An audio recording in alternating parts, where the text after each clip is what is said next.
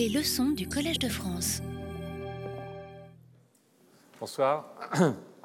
Mesdames, Messieurs, mes chers collègues, chers amis, la chaire annuelle informatique et sciences numériques du Collège de France existe grâce au mécénat INRIA, dont la convention vient d'être renouvelée pour cinq ans. Nous sommes fiers de cette collaboration avec un institut aussi prestigieux et aussi jeune, juste 50 ans fêtés la semaine dernière. Évidemment, en ce qui concerne la grande jeunesse d'INRIA, c'est le point de vue d'une institution née en 1530. D'autres en jugeront peut-être autrement. Grâce à cette chaire, nous avons pu accueillir dans cette position professorale huit collègues informaticiens et mathématiciens. Dans l'ordre, Gérard Berry, aujourd'hui professeur titulaire, qui a proposé la professeure Claire Mathieu à notre Assemblée et va la présenter dans un instant. Puis Martin Abadi, Serge Abitboul, Bernard Chazelle, Nicolas Ayache, Marie-Paul Cany, Yann Lequin et Jean-Daniel Boissonnat. Si je me suis livré à cette énumération, c'est pour qu'il apparaisse que mathématiques et algorithmique sont des thèmes qui traversent ce qu'on peut déjà, après neuf ans, appeler l'histoire de la chaire informatique et sciences numériques. Une chaire certes annuelle, mais dont le retour régulier est toujours impatiemment attendu. Les questions que vous abordez, Madame, à travers une démarche originale introduisant une approche probabiliste, sont d'une double importance scientifique et éthique. Scientifique parce que vous êtes une théoricienne. Une théoricienne avant tout, parce que vous pensez que c'est d'un retard de la théorie sur la pratique algorithmique que naissent les possibilités de manipulation et les angoisses que l'on peut comprendre. Certains ici ont sans doute entendu notre collègue Pierre-Michel Minguer dimanche dernier sur France Culture. Mais on peut aussi craindre que ces angoisses ne viennent un jour se dresser contre des outils qui peuvent aussi servir le bien commun. Cette double face, positive et négative, parfois dramatiquement telle, de toute pratique scientifique, ne concerne d'ailleurs pas que l'algorithmique. Les physiciens et les biologistes, entre autres, le savent bien. Mais la seule façon de maîtriser les techniques scientifiques, d'où qu'elles viennent, c'est évidemment de les comprendre. On n'avancera jamais par moins de science et moins de connaissances. C'est parce que vos travaux portent des conséquences non seulement dans votre domaine, mais aussi dans des disciplines plus ou moins éloignées, physique statistique, sociologie, modélisation en biologie et en physique et en économie, éthique et donc philosophie, je demande pardon aux disciplines oubliées, que je suis certain que vos cours vont attirer un public nombreux, varié et attentif. Merci donc, Madame la professeure, de nous avoir rejoints.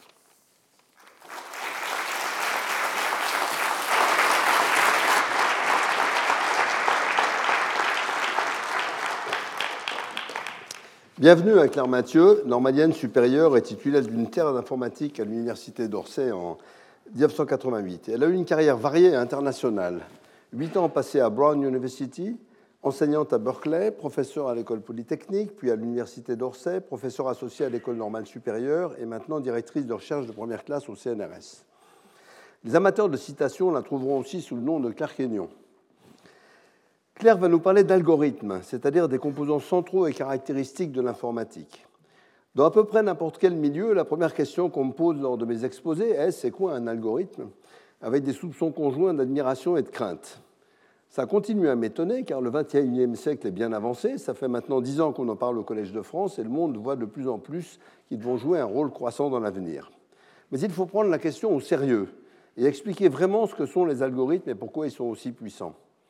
Le Collège de France et cette chaire, informatique et sciences numériques en particulier, sont idéaux pour ça. Là comme ailleurs, la seule façon de sortir du noir est, bien bel et bien d'essayer de comprendre. Comme le disait Jean Villard et comme je le répète souvent, la culture coûte cher, essayez donc l'ignorance. Un algorithme est tout simplement un procédé conceptuel d'arrangement en séquence ou en parallèle de très nombreuses opérations individuellement très simples pour atteindre un but précis, lui arbitrairement complexe. Le mot conceptuel est ici indispensable, car les algorithmes sont des objets de nature mathématique. Pour calculer ce que nous souhaitons et interagir avec le monde, ils ne peuvent être mis en pratique qu'à l'aide d'autres composants de l'informatique, les interfaces avec le monde physique ou humain qui leur fournissent les données et nous montrent les résultats, les programmes qui écrivent les algorithmes de façon très précise dans des langages exécutables dédiés, et les ordinateurs qui font tourner ces programmes, de préférence pas en rond. Mais ces interfaces langage et machine sont eux-mêmes bourrées d'algorithmes cachés. Toutes les chaires de cette série ont parlé plus ou moins explicitement d'algorithmes et deux plus spécifiquement. Celle de Bernard Chazelle en 2010-2011 avec des algorithmes naturels où Claire Mathieu était déjà intervenue. en séminaire et celle de Jean-Daniel Boissonnat l'année dernière avec les algorithmes géométriques. Nous continuerons cette année dans cette voie.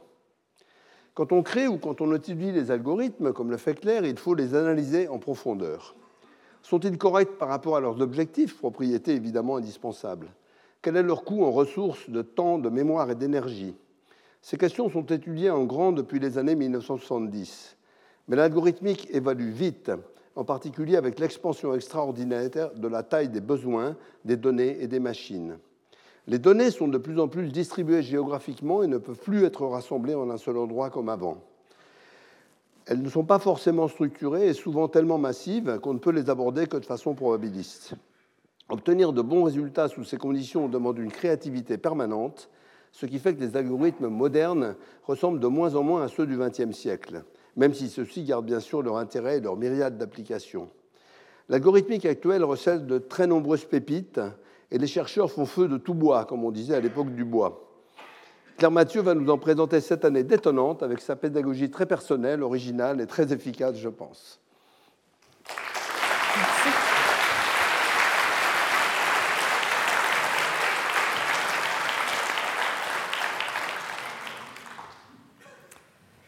Merci. Pour cette introduction. Je voudrais tout d'abord remercier euh, Gérard Berry de m'avoir proposé de candidater à cette chaire et l'Assemblée des professeurs de m'avoir élu. C'est un grand honneur pour moi. Et cela me donne l'occasion aujourd'hui de vous parler des algorithmes. Le cours sera plus spécialisé, mais aujourd'hui, il s'agit d'une introduction. Monsieur l'administrateur, mes chers collègues, chers amis,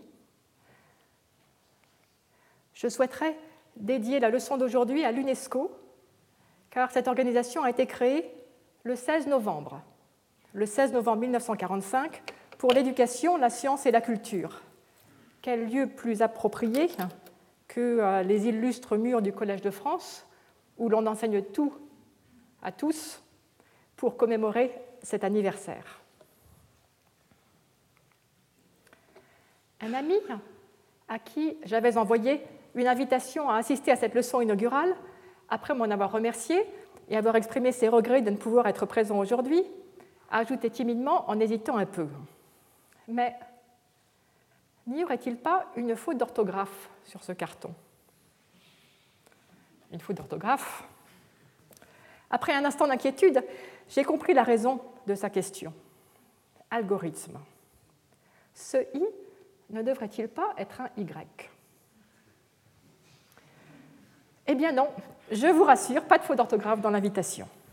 Algorithme n'a rien à voir avec rythme. Algorithme ne vient pas du grec. Algorithme, avant d'être un procédé de calcul, a d'abord été un homme, Al-Kovarismi, qui vivait à Bagdad au IXe siècle et qui écrivait en arabe. Mais cette question de mon ami est révélatrice de notre manque de familiarité avec les algorithmes. Pourtant, on en entend de plus en plus parler. En quelques années, ce mot a envahi les médias. Autrefois, lorsque j'allais dans une administration et que je n'arrivais pas à obtenir ce que je souhaitais, on me répondait Ah, madame, vous comprenez, c'est l'informatique. Maintenant, on me dit Ah, madame, vous comprenez, c'est l'algorithme. L'algorithme, de Facebook, de Google, l'algorithme APB, l'algorithme de notre GPS, d'Amazon ou de la SNCF ou d'approvisionnement des entrepôts du supermarché. Ils sont partout. Ils envahissent tout. Ils font disparaître nos emplois. Certains craignent un grand remplacement des travailleurs par les algorithmes et en plus, ça vient de l'arabe.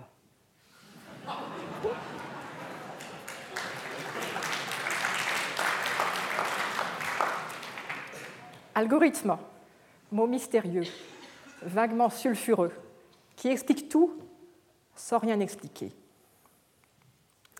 Eh bien non, l'algorithmique, ce n'est pas de la magie. En fait, sans le savoir, vous connaissez des algorithmes depuis longtemps. Les aînés parmi nous ont probablement appris à lire par la méthode syllabique, en apprenant d'abord à reconnaître les lettres, puis en combinant les lettres pour former des syllabes, les syllabes pour former des mots, en alignant des mots pour former des phrases, les phrases pour former des textes, et quand enfin un enfant peut lire un texte à haute voix, on espère qu'il peut également le comprendre. Cette façon de procéder part de l'idée que tout enfant est capable d'apprendre ses lettres, et ensuite chaque nouvelle étape suit l'étape précédente en faisant un petit effort supplémentaire. C'est une façon constructive de résoudre un problème complexe, l'apprentissage de la lecture, en le décomposant en briques de base faciles à manipuler. Or, un algorithme, c'est une méthode pour résoudre un problème de façon constructive en le décomposant en briques de base faciles à manipuler. Ainsi, la méthode syllabique, c'est une sorte d'algorithme. Et là, je vois ce que vous pensez. Par ma foi, il y a sans doute plus de 40 ans que je fais des algorithmes sans que j'en susse rien. Et je vous suis le plus obligé du monde de m'avoir appris cela.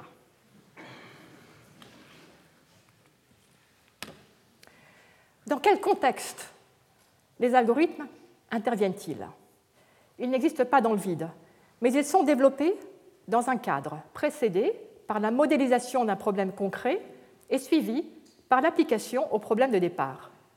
Je vais l'illustrer par un exemple, un premier exemple, les greffes de rein. Un malade a besoin d'une greffe de rein. On peut chercher un donneur. Nous avons deux reins.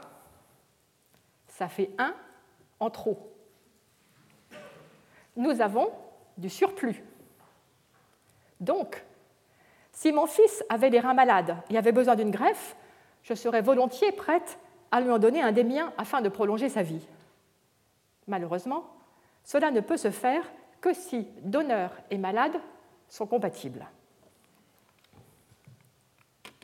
Bien que la population ait grosso modo deux fois plus de reins que nécessaire, il y a actuellement un manque aigu de reins. En 2014, aux USA, il y avait une liste de 100 000 malades en attente de greffe. Dans le courant de l'année, environ 5 000 sont décédés en attendant. Un peu plus de 15 000 ont reçu une greffe et les autres ont continué à attendre.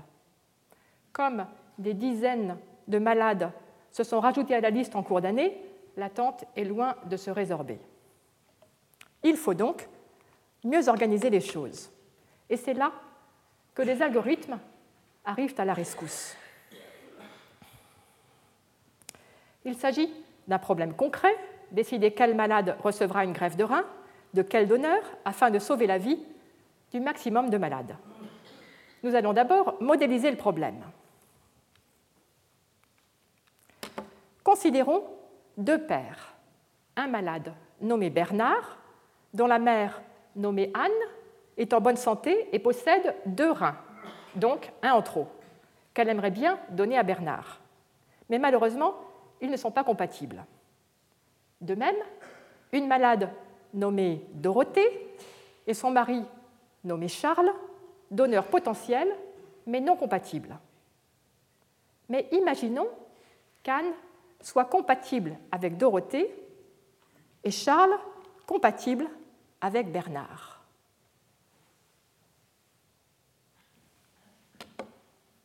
Alors, il suffit d'organiser des opérations croisées pour enlever un rein à Anne et le donner à Dorothée, et en même temps enlever un rein à Charles et le donner à Bernard. Les deux malades ont reçu la greffe qu'ils attendaient. Comment profiter de cette possibilité pour satisfaire le maximum de malades?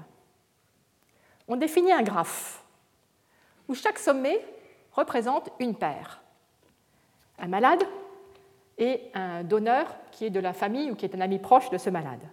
Et deux paires sont reliées par une arête si les compatibilités autorisent à faire des opérations croisées entre les deux paires. Planifier des greffes de reins pour le maximum de malades, c'est trouver dans ce graphe un maximum d'arêtes disjointes. Voici les arêtes en rose sur ce dessin. Ce sont des arêtes qui permettent de faire des greffes de reins. Ce problème a un nom en théorie des graphes, c'est le problème du couplage maximum. Nous avons donc fini la modélisation. L'étape suivante, c'est de trouver un algorithme pour construire un couplage maximum dans un graphe. Or, il se trouve que ce problème a indépendamment été étudié en théorie des graphes bien avant qu'on pense à faire des greffes de reins croisés. C'est Jack Edmonds qui, le premier, a conçu un algorithme efficace il y a une cinquantaine d'années. L'algorithme des fleurs et des pétales.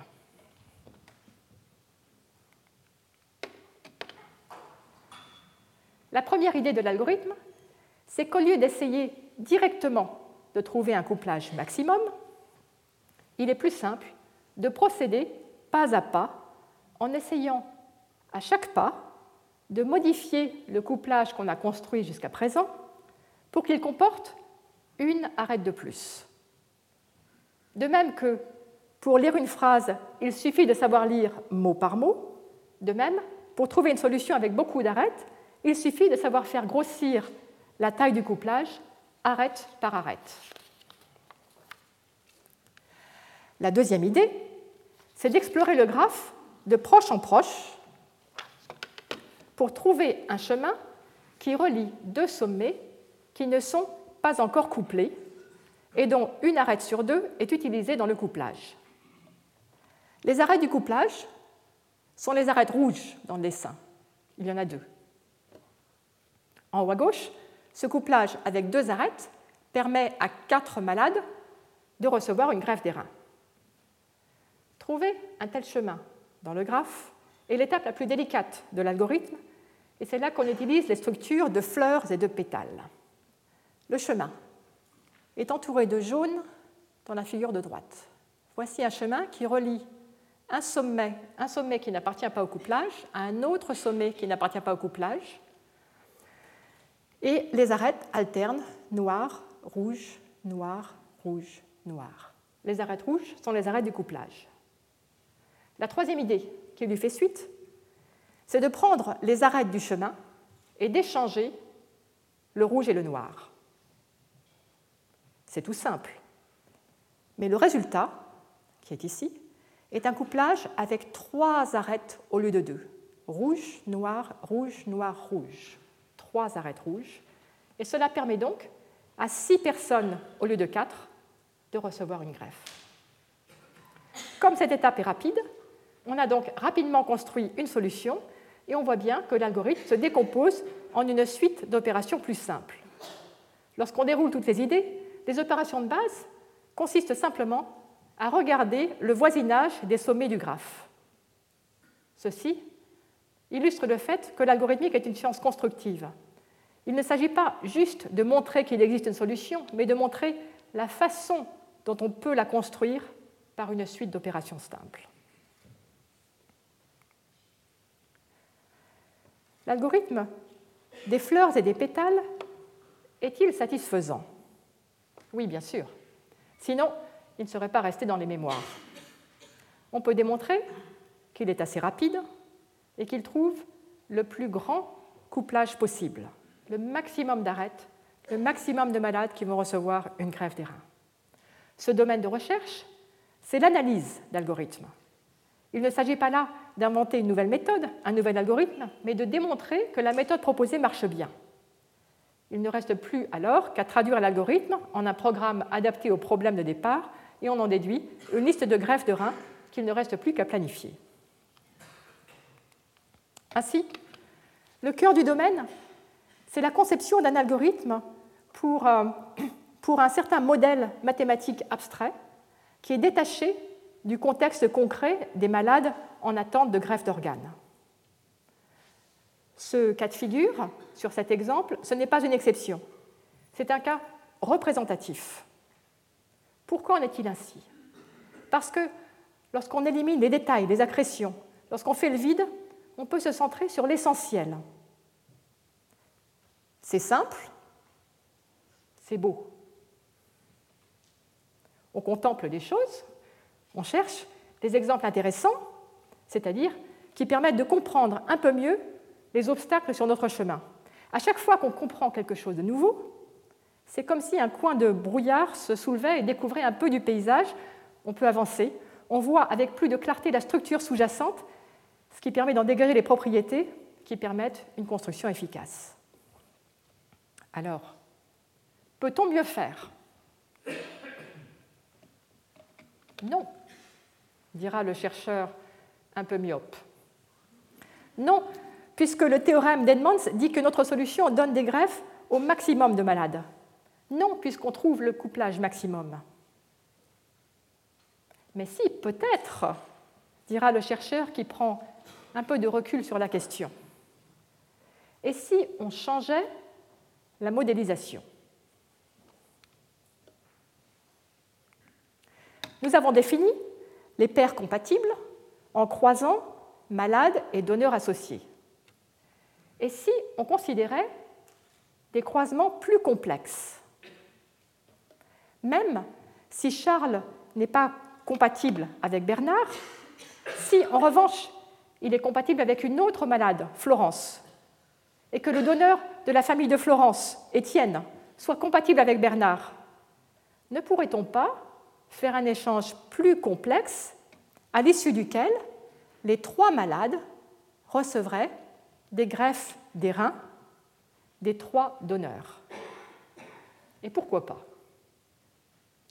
Avant d'aller plus loin, remarquons que du point de vue logistique, on atteint là la limite des possibilités, car ces opérations doivent se dérouler de façon parfaitement synchronisée pour éviter que l'un des donneurs ne risque de changer d'avis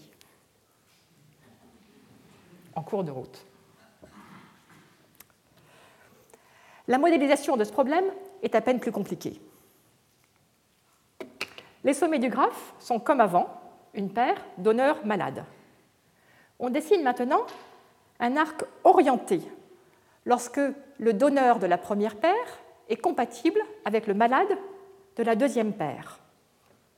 Et il s'agit de trouver des triangles orientés, comme celui-ci par exemple, ce triangle rouge, et disjoints les uns des autres. Orientés, c'est-à-dire que les trois flèches du triangle se suivent pour former un cycle. Il ne reste plus qu'à résoudre le problème de décomposition d'un graphe orienté en triangles disjoints, en un nombre maximum de triangles orientés. La modélisation est finie, on passe à l'algorithmique. Malheureusement, ce problème est connu pour être difficile. Difficile et même très difficile. On dit qu'il est NP difficile. Cela signifie que si la célèbre conjecture P différent de NP est vraie, il n'existe pas d'algorithme rapide pour ce problème. Et du coup, on doit se contenter d'approximation ou autres heuristiques. Alors, que faire de cette modélisation?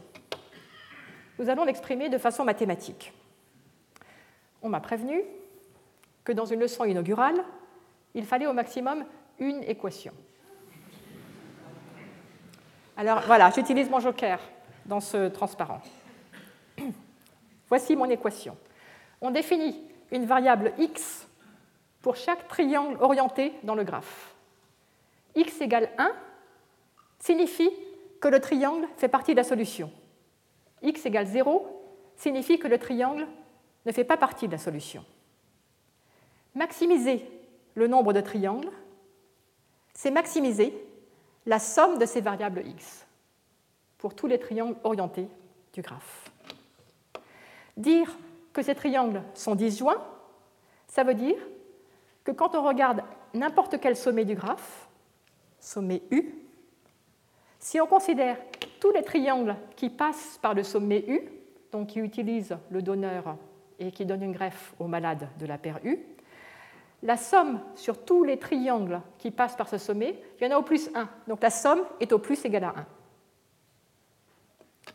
On obtient donc une formulation mathématique pour ce problème. Maximiser une fonction linéaire des variables avec un ensemble de conditions, une condition pour chaque sommet, qui sont des inégalités linéaires.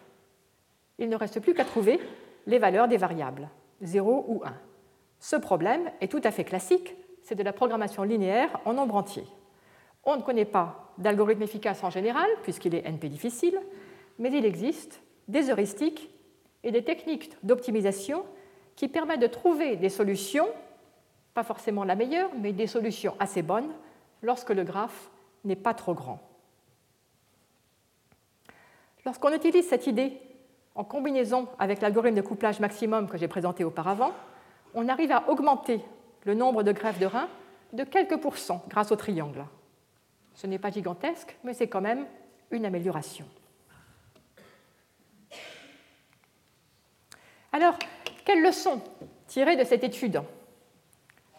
Cela relativise le côté abstrait que j'avais auparavant mis en exergue. L'algorithmique ne se focalise pas uniquement sur la résolution de la meilleure façon possible du problème mathématique euh, qu'on a utilisé comme modélisation. De plus en plus, nous nous sentons libres de modifier le problème. Lorsqu'on a atteint nos limites, lorsqu'une solution semble hors de portée ou qu'elle ne nous satisfait pas complètement, c'est le moment de revenir au problème concret d'où euh, à l'origine est provenue la question théorique étudiée et de revoir la modélisation. Ainsi, il y a plus de flexibilité. Et cela ouvre des possibilités nouvelles pour des algorithmes toujours plus efficaces. Un atout pour le chercheur en algorithmique, c'est de toujours se souvenir du contexte sous-jacent. Cela permet de poser les bonnes questions et de les modifier de façon pertinente. La modélisation n'est pas figée une fois pour toutes, mais, comme la conception d'algorithmes, elle est toujours susceptible d'évoluer. Cette instabilité des problèmes est un aspect frappant de l'algorithmique contemporaine. La notion de problème NP difficile est centrale en informatique. Et euh, elle, elle va me permettre d'aborder l'un des principaux critères de qualité des algorithmes. À l'école primaire, nous avons appris à additionner. La méthode d'addition que nous avons apprise, qui procède de droite à gauche avec propagation des retenues,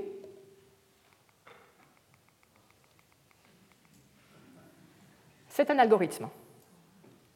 Si on déroule cette addition, on voit qu'on calcule la somme de deux grands nombres par une suite de briques de base très simple. Pour pouvoir additionner deux grands nombres, il suffit de savoir additionner deux chiffres. Cet algorithme a une première qualité c'est qu'il est correct.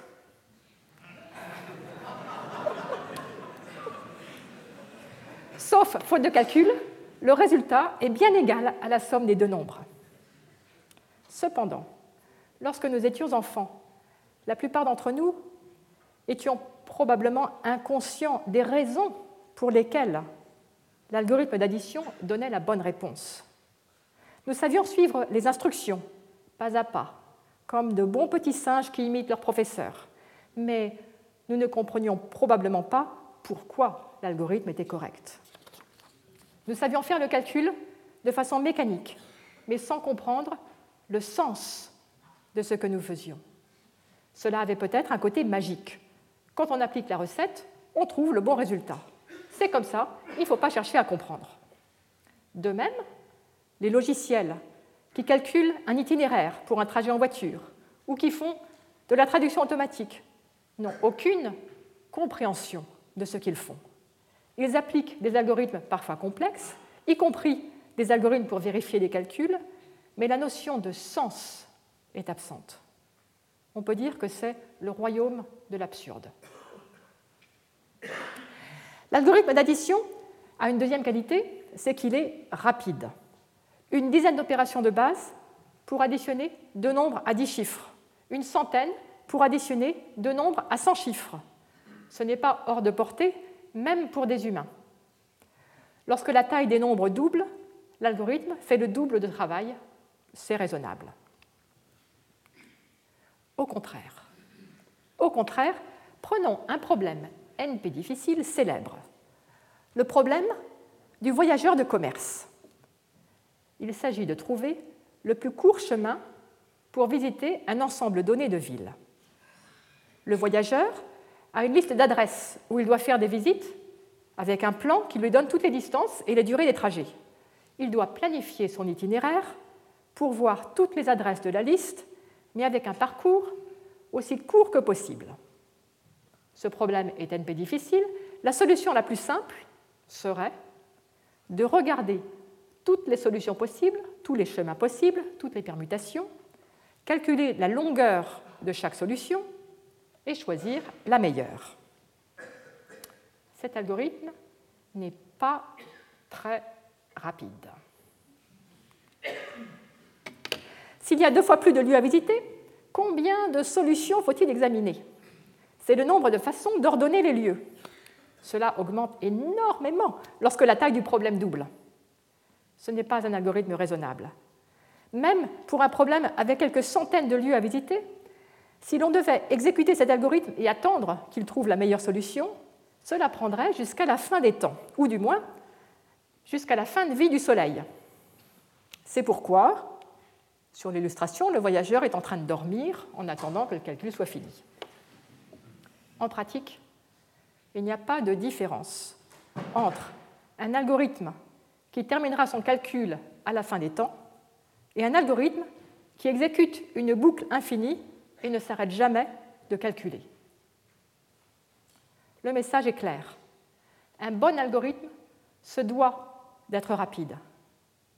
Les critères de qualité des algorithmes varient selon le contexte, mais celui-là est toujours présent.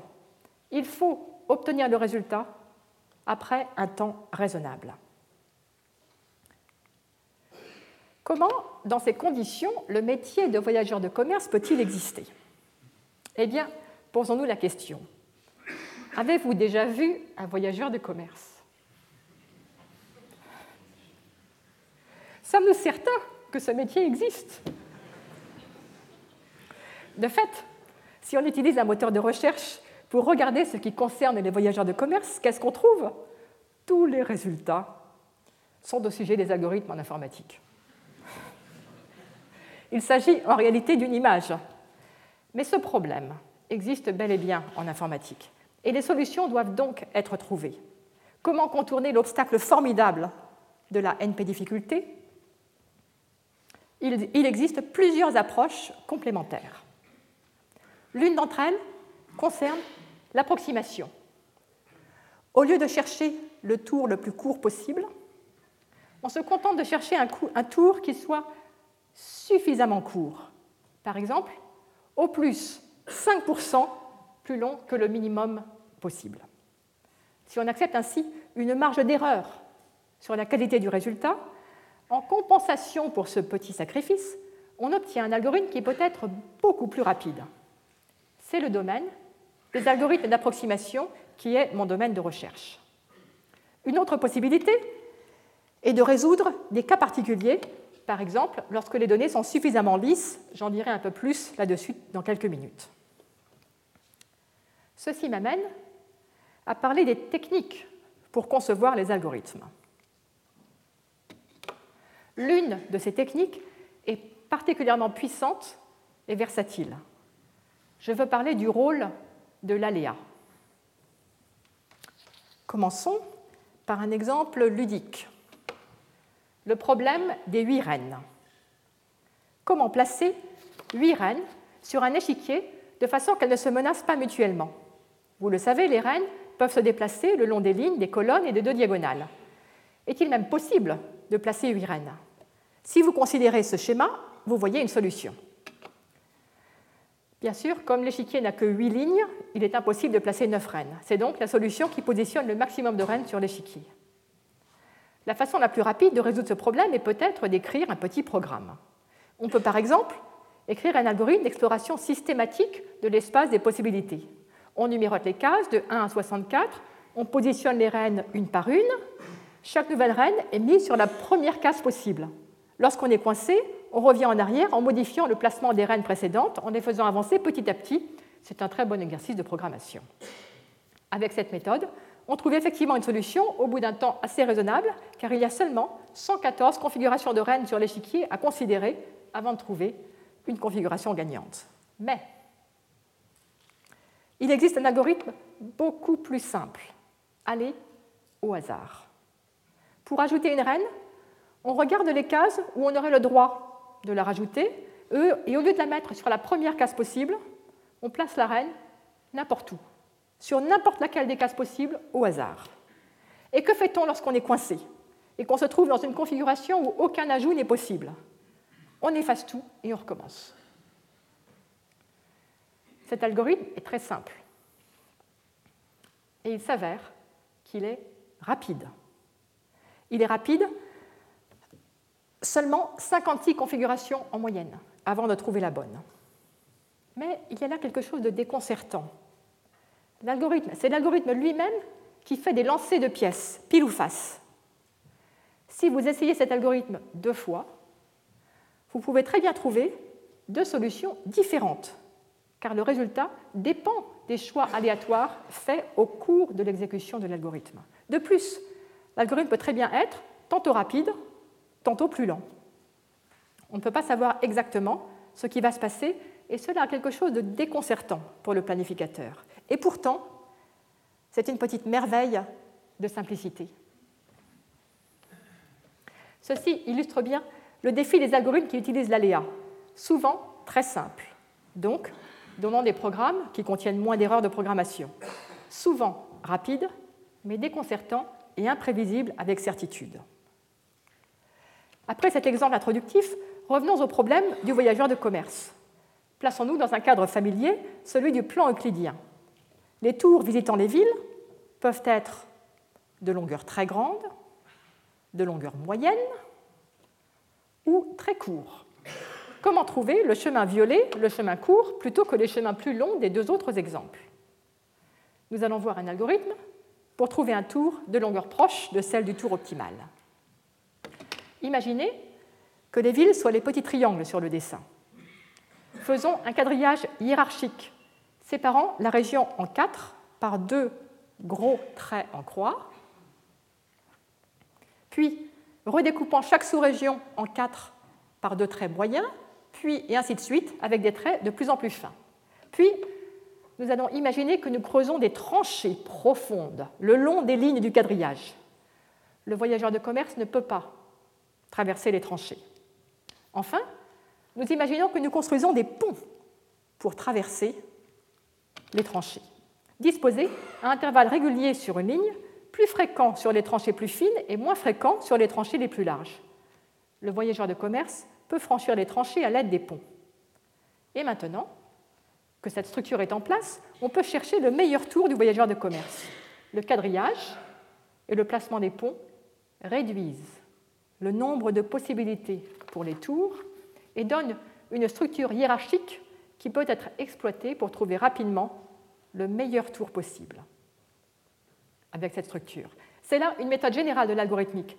Ajouter des contraintes supplémentaires pour structurer la solution afin de faciliter l'algorithme de recherche. Mais cette approche a un défaut, c'est qu'elle ne trouve plus le tour optimal. Et même si les villes sont mal placées par rapport au quadrillage, ça peut obliger à faire beaucoup de grands détours pour emprunter les ponts. Et c'est là que l'aléa vient à la rescousse. Au lieu de placer le quadrillage centré au centre du dessin, si on choisit un point dans cette région carrée au hasard et qu'on centre le quadrillage sur ce point, alors, en moyenne, le tour sera quasi optimal. Cela veut dire que les détours pour franchir les, tranchées par les ponts auront un coût négligeable. Cela montre la puissance de l'aléa et sa simplicité, et c'est une idée utilisée dans de nombreux algorithmes d'approximation. Le problème du voyageur de commerce se dit en anglais Traveling Salesman Problem, en abrégé TSP, c'est ce qui explique la crête sur l'oiseau, dans la cage. L'aléa intervient en algorithmique pour concevoir des algorithmes plus simples, plus rapides, des solutions meilleures, mais il peut aussi intervenir dans la modélisation. En voici un exemple classique. Il s'agit de l'algorithme PageRank, utilisé par les moteurs de recherche. Imaginez que que vous faites une recherche d'informations sur Internet. Un algorithme, dont je ne parlerai pas aujourd'hui, a trouvé quelques centaines de pages qui correspondent à votre requête. Dans quel ordre doit-on montrer ces pages à l'utilisateur? Quelles sont les pages les plus intéressantes, qui ont le plus de valeur, qui répondent le mieux à la requête? Pour répondre à cette question, il faut comprendre ce que c'est qu'une bonne page web. C'est probablement une page qui contient des informations correctes, pertinentes, claires, complètes et bien organisées. Comment un algorithme va-t-il bien pouvoir faire un tel discernement? Ce problème semble difficile. Pour le résoudre, l'idée, l'idée originale, l'idée géniale, c'est d'associer à chaque page une mesure de popularité en utilisant les liens. Vous savez sans doute que les pages web ont des liens qui permettent de naviguer d'une page à l'autre. Lorsque vous créez une page sur la toile, vous mettez généralement des liens à partir de cette page vers les pages qui vous semblent pertinentes. Ainsi, vous serez enclin à mettre un lien vers une bonne page web. Du coup, on peut penser qu'une bonne page web aura beaucoup de liens vers elle, en provenance d'autres pages, surtout si ces autres pages sont elles-mêmes de bonnes pages. C'est l'intuition de génie de l'algorithme PageRank.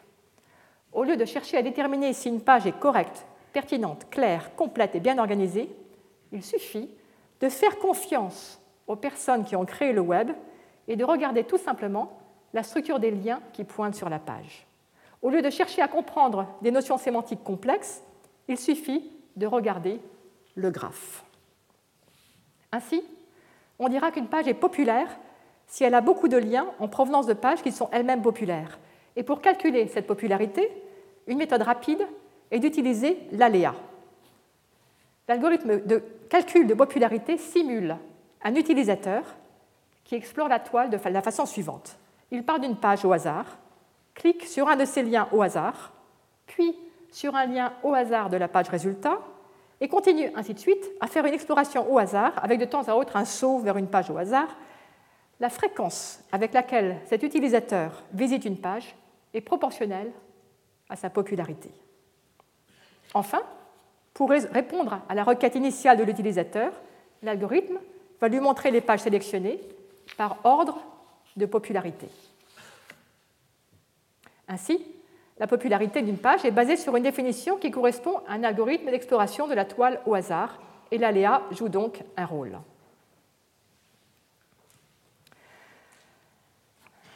L'idée de l'algorithme PageRank est d'obtenir des informations sur une page de la toile à partir de la structure des liens entre les pages. Cela mène à un grand sujet de recherche actuel, car la même idée peut s'appliquer non pas à la toile du web, mais à des utilisateurs d'un réseau social. Dis-moi qui tu fréquentes et je te dirai qui tu es. Par exemple, imaginez que je sois propriétaire d'un appartement à louer un locataire se présente, au dossier apparemment impeccable. Mais son réseau social révèle qu'il a des amis mauvais payeurs. Peut-être est-ce une raison de lui préférer un autre locataire. On ne fait actuellement qu'entre-apercevoir les possibilités redoutables et formidables ouvertes par ce genre d'analyse. Terminons cette présentation de l'idée de base de l'algorithme PageRank à ses débuts en mentionnant un élément un peu mystérieux. La popularité d'une page est indépendante de la requête. Ainsi, imaginons qu'une page parle de chameaux et de physique statistique. Elle apparaîtra dans la liste des réponses pour les utilisateurs qui recherchent des informations sur les chameaux, ainsi que pour les utilisateurs qui recherchent des informations sur la physique statistique. Si elle est populaire, autrement dit, si c'est une bonne page, alors elle sera donnée en tête des réponses sur les deux sujets. Autrement dit, l'idée est que si cette page est bien conçue sur le sujet des chameaux, alors elle sera également bien conçue sur le sujet de la physique statistique. C'est une idée hardie. Pour faire une analogie, vous savez maintenant que je travaille sur les algorithmes d'approximation. Vous pouvez, m'interroger sur le sujet et espérer recevoir de ma part des réponses pertinentes. Eh bien, dans le même ordre d'idées, si vous me considérez comme experte sur le sujet des algorithmes d'approximation, alors je deviens subitement experte sur tout. Vous pouvez demain m'interroger sur les coléoptères, les douze fruits de l'Esprit Saint ou la politique de M. Macron, et espérer recevoir de ma part des réponses également pertinentes. Inutile de vous dire que vous serez déçus. Cependant, une page n'est pas un être humain.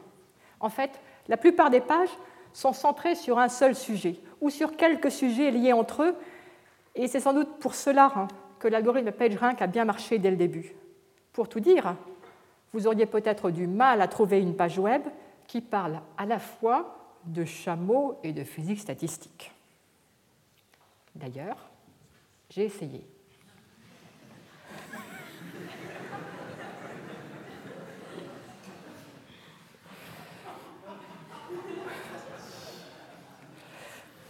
Bon, nous avons vu que l'aléa était important pour concevoir des algorithmes simples et rapides.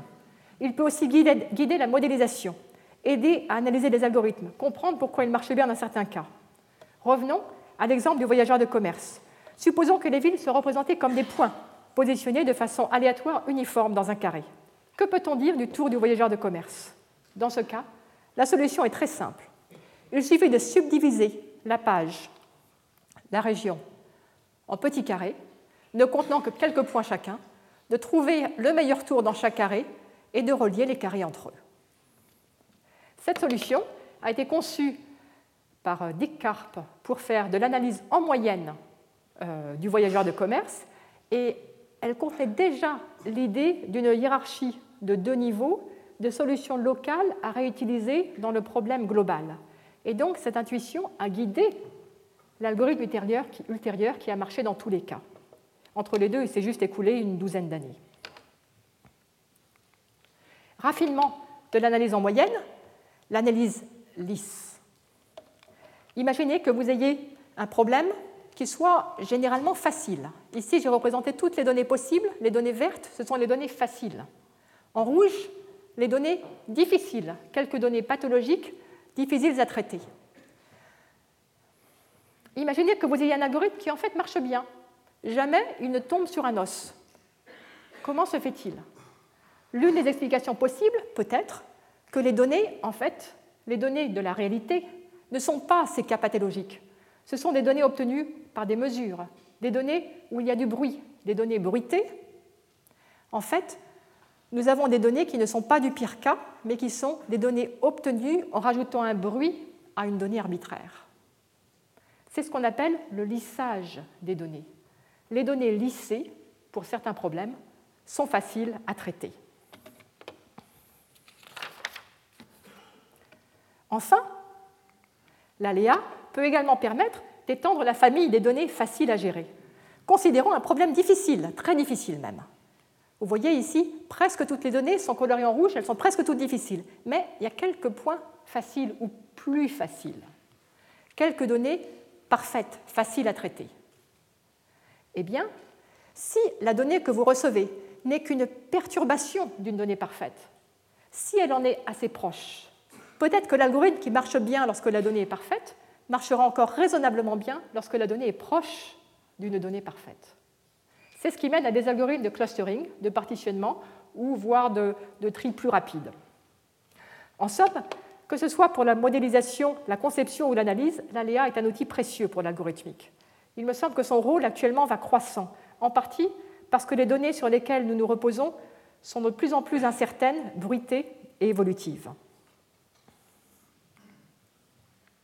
Ces quelques exemples donnent un aperçu de ce que peut être, l'algorithmique, mais je voudrais éviter une interprétation qui me semble réductrice. Sur la base des exemples que j'ai présentés, on pourrait avoir l'impression que l'algorithmique consiste à prendre des problèmes issus de diverses applications, d'emprunter aux mathématiciens des techniques euh, ou outils issus de divers domaines des mathématiques, mettre tout cela ensemble une petite cuisine avec de bons ingrédients, et puis voilà. Cette interprétation ne me semble pas juste. Permettez-moi d'expliquer pourquoi. 12. 12. Un nombre, deux représentations. L'une en chiffre romain, l'autre en chiffre arabe. La deuxième représentation en particulier été utilisée par Al-Kovarismi, dont je vous ai déjà parlé. Il a écrit des livres scientifiques en arabe. L'un donnait des algorithmes de calcul pour des nombres écrits avec des chiffres arabes en numération décimale. L'autre donnait des méthodes de résolution d'équations du premier ou du second degré. Une traduction latine fut faite au XIIe siècle, commençant par Dixit Alcovarismi.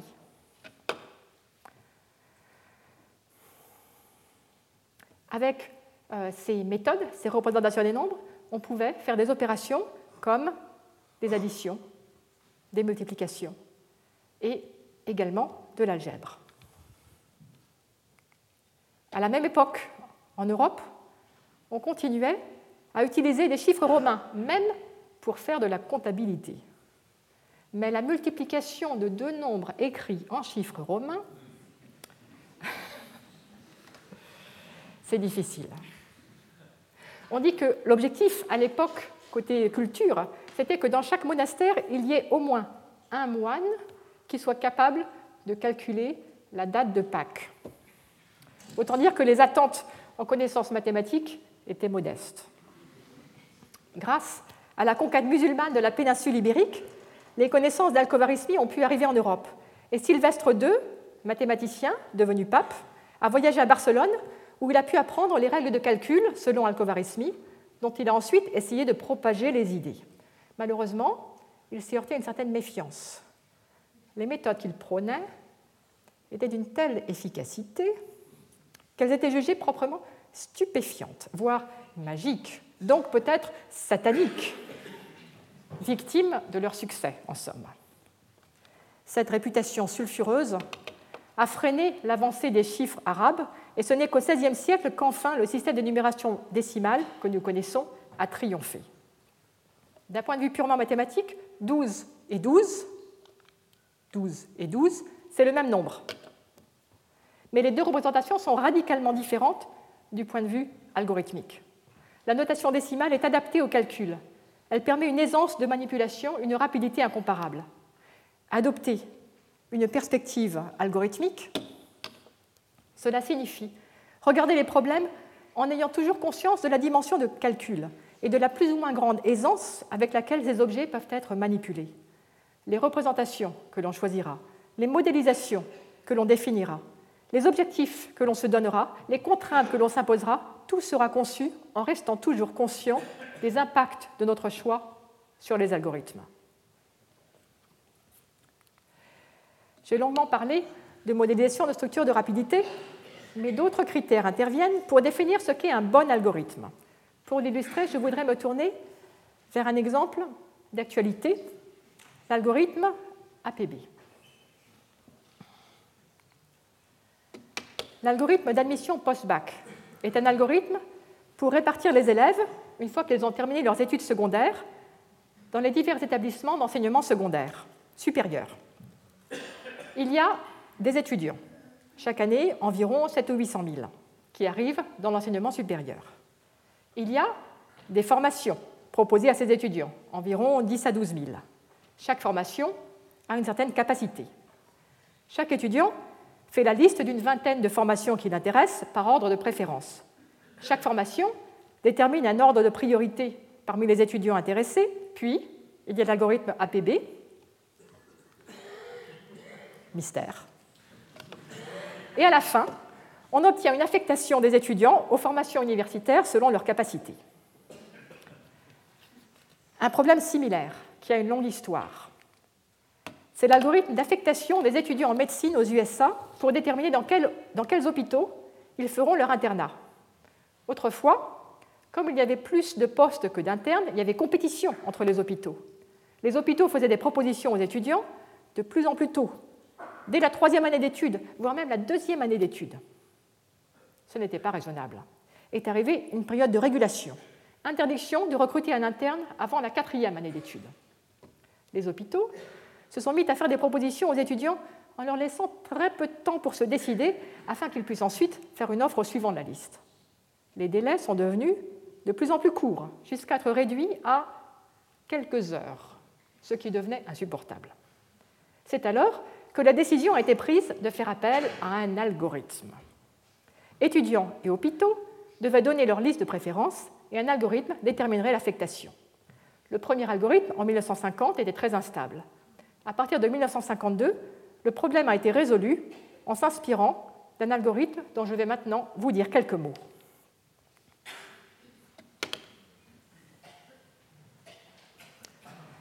Dans le problème des affectations, chaque étudiant fait la liste de toutes les formations par ordre de préférence. Chaque formation fait la liste de tous les étudiants par ordre de préférence. Puis algorithme et à la fin affectation selon les capacités. Pour définir une bonne affectation, la notion de stabilité est importante. Prenons un exemple. Trois universités, Paris, deux places, Versailles, deux places, Lille, une place. Cinq étudiantes. Anne, qui souhaiterait Paris en premier choix, Versailles en deuxième choix, Lille en troisième choix, etc. Voici les tableaux des préférences. Imaginez que l'on envoie Berthe et Douce à Paris, Claire et Emma à Versailles, Anne à Lille. Est-ce que c'est une bonne affectation? Non. Regardez Claire et l'université de Lille. Claire est envoyée à Versailles, mais elle préférerait être à Lille. Lille a recruté Anne, mais aurait préféré recruter Claire. Instable. Et maintenant, sans doute que vous comprenez pourquoi ce problème s'appelle le problème des mariages stables. Existe-t-il une solution sans instabilité? Et si oui, comment la trouver? Oui, elle existe, conçue par Gale et Shipley, des économistes.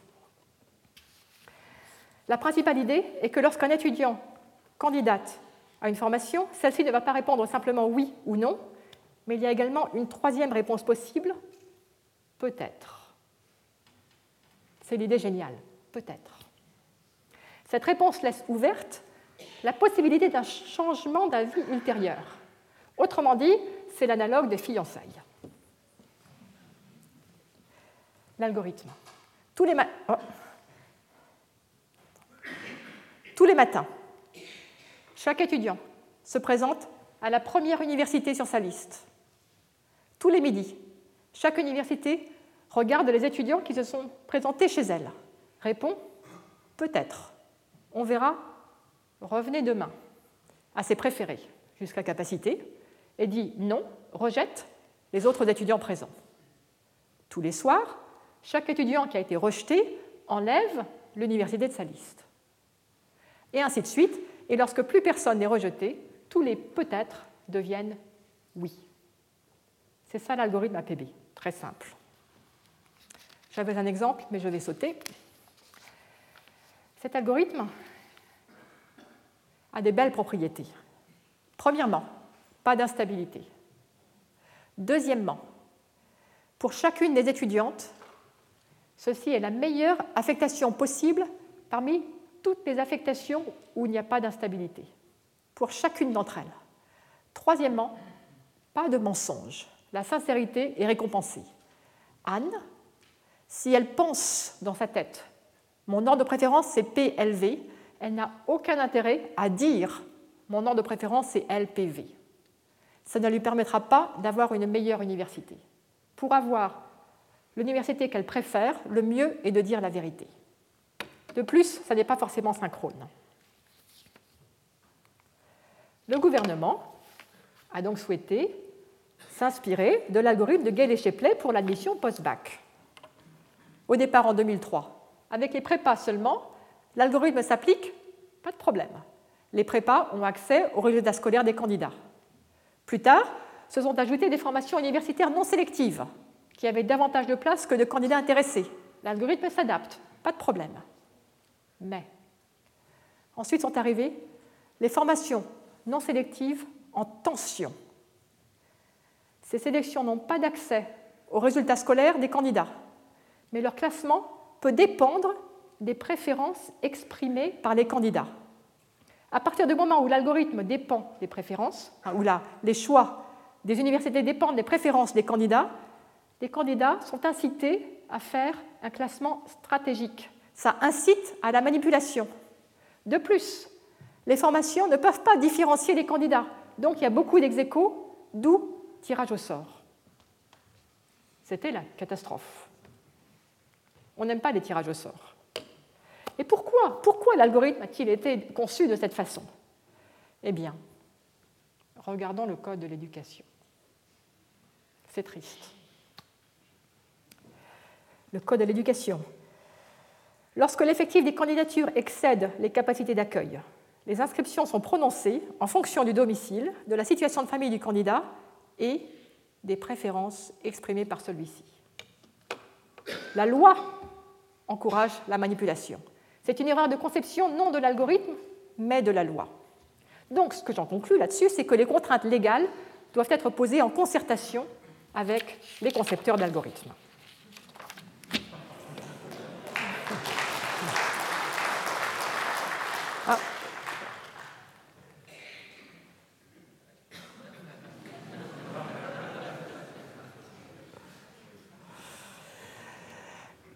Conclusion.